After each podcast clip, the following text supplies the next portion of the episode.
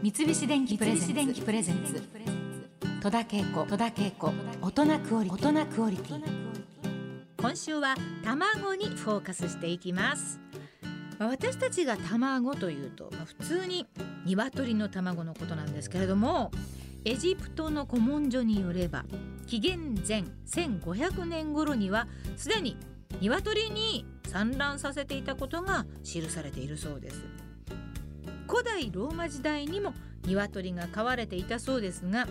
当時は鳴き声や尻尾の長さを競ったり鑑賞用だったそうですえ採卵を目的に鶏が育てられるようになったのは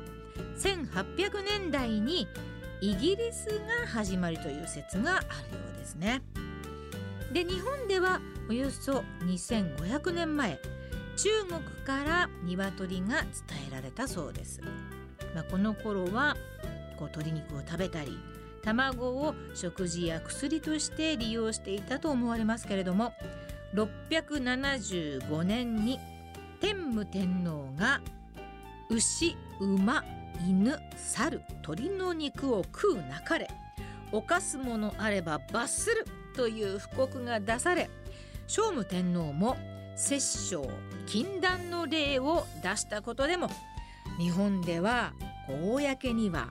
畜肉を食べる風習がなくなります江戸時代には卵売りもいたそうですけれども値段がこれ高くて殿様やお金持ちが病気になった時に食べる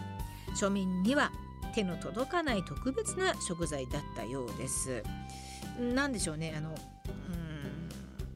今ねあの高いってあまり考えられないけれども昔はあの薬代わりというふうに聞いたことありますねやっぱり需要というか栄養になったっていうことなんですよね栄養価が高かったっていうそういう食べ物だったと思います。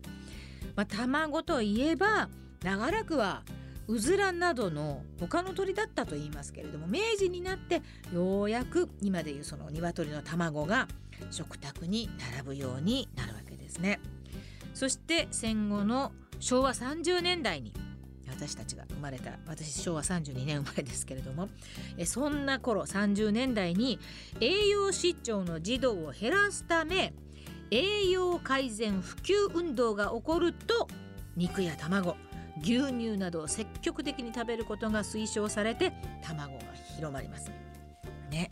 えーそうなんだ。もう私は生まれた時からもう普通にんみんなね私たちの時代は食べていたのでそれまではあまり食べていなかったのかな、えー私たちはまあ肉や卵牛乳などをねたくさん食べて育ちました。そしてまああの冷蔵庫が普及したことで卵が常備されるようになったと言えるかもしれませんね。それそうですね。冷蔵庫がなければね、えー三菱電機の冷蔵庫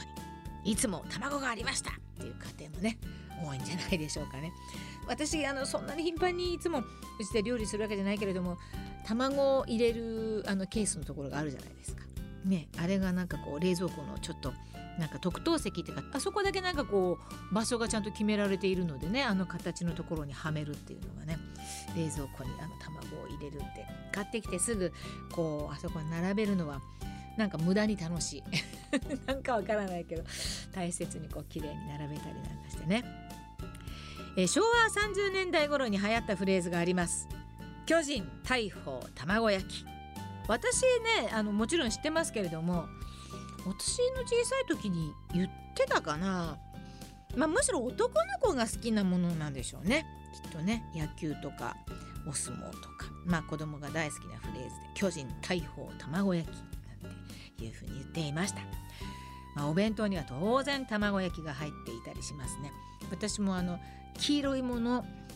なんか緑のもの赤いものって必ずこの3色を入れるので大抵あの卵焼きは入れたりしています。そして風邪気味になると卵酒を飲んだりねされる方もいると思います。で遠足や旅行にはこうゆで卵なんたりね。私もあのあもう賞味期限が切れそうになるわと思うともうすんごいゆで卵を作って スタジオに持ってたりしていますけれども。まあ本当卵はね生活に欠かせない食材となっております。あのースクランブルエッグってあれいつ頃から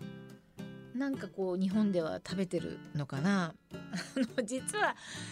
あのぐちゃぐちゃにすればいいってもんじゃなくて結構なかなか美味しく上手に作るのは難しかったりもするんですけれどもああいったものであのサンドイッチを作るのもあのちょっと流行りだしたりとかね、えー、今あれですよ。熱い厚焼きのちょっとからしの入った卵焼きをどさっとこうサンドイッチにするのが流行りで、えー、ヒットしたお店もあるんですけれども。うんなんか卵もみんなあのいろんなものを考え出してくる。なんかこう尽きないですね。すごいですね。あのこんなに長く昔からいろいろあって卵っていろんな料理の仕方があってなおかつ新しいものが出てくるってすごいなと思いますけれども。まああの侮ることあのなかれ卵料理って簡単なようでなかなか難しいという。いまだに卵焼きを私に教えてくれる料理上手の人の卵焼きに比べるとなんかね上手じゃない。こう丁寧に丁寧に何回もこう綺麗に卵を何層にもして上手に作るのは本当に難しいなと思うんですけれどもこれからも卵料理ってあのこう廃れることはないと思うのでちょっとレパートリー増やしたいですね。何かあの面白いレパートリーがあったら是非私にも教えていただきたいと思います。にも卵が登場するシーンいろいろありますよね。例えばスタジオジブリの第1作「天空の城ラピュタ」にはトーストの上に目玉焼きを乗せて半分こして仲良く食べるというシーンがありファンの間ではラピュタパンとして愛されているそうです。そして映画「クレーマークレーマー」では奥さんに家を出て行かれたダスティン・ホフマンが小さなダスティン・ホフマンが出ていかれたわけじゃない。ダスティン・ホフマンが演じていた役ですね。で小さな息子とフレンチトーストを作るシーンも印象的でしたね。あれね。私あのフレンチトーストが大好きなんですよ。海外に行っても必ずフレンチトーストの美味しい店を探してそこで食べてるっていう感じなんですけれども。あれもね最初知った時はちょっと卵の液にパンをつけて焼くみたいな。なんか目から鱗っていうか初めて食べてた時美味しいなと思いました。一般的な鶏の卵は 2L から SS サイズまで。6段階の規格があります。そんなにあるんだ。で大きい方が栄養も高いからうちはいつもジャンボな卵と思いきや卵のサイズは産む鶏の年齢で決まるそうです。えー、そうだったんですか。だから大きいからといって栄養価が高いというわけではないんですね、まあ、養鶏場によって違いはあると思うんですけれども例えば M サイズの卵は生後6ヶ月から12ヶ月ぐらいまでの若い鶏が産むそうです。で卵黄や卵白の割合なども最も優れているそうで生食にもおすすめだそうです。M サイズの卵。そして L サイズは生後10ヶ月から14ヶ月ぐらいの成熟した鶏が産む。えー、大きい方が成熟した鶏が産んでるんですね。で卵黄の大きさ黄身の大きさは M サイズよりも少し大きいもののそれ以上に卵白が多めだそうで、えー、卵料理をするには使い勝手がいいサイズなんだそうです。L サイズというのは。いろいろあるんですね。こうやって。だからまあお料理上手というかこういうのちゃんと分かって卵を選んだりもきっとなさるんでしょうね。そしてあまり見かけないんですけれども 2L サイズ。どれぐらい大きいのかちょっと私もよくわからないんですが 2L サイズは生後18ヶ月以上の成熟しきった鶏の一部が産むそうです、えー、卵白の割合がさらに多くなり卵白だけで使ったりもするそうですよ。でたくさんの卵を混ぜて使ったりする時に適しているそうです。お菓子とかケーキなんか作ったりするのにいいかもしれませんね。三菱電機プレ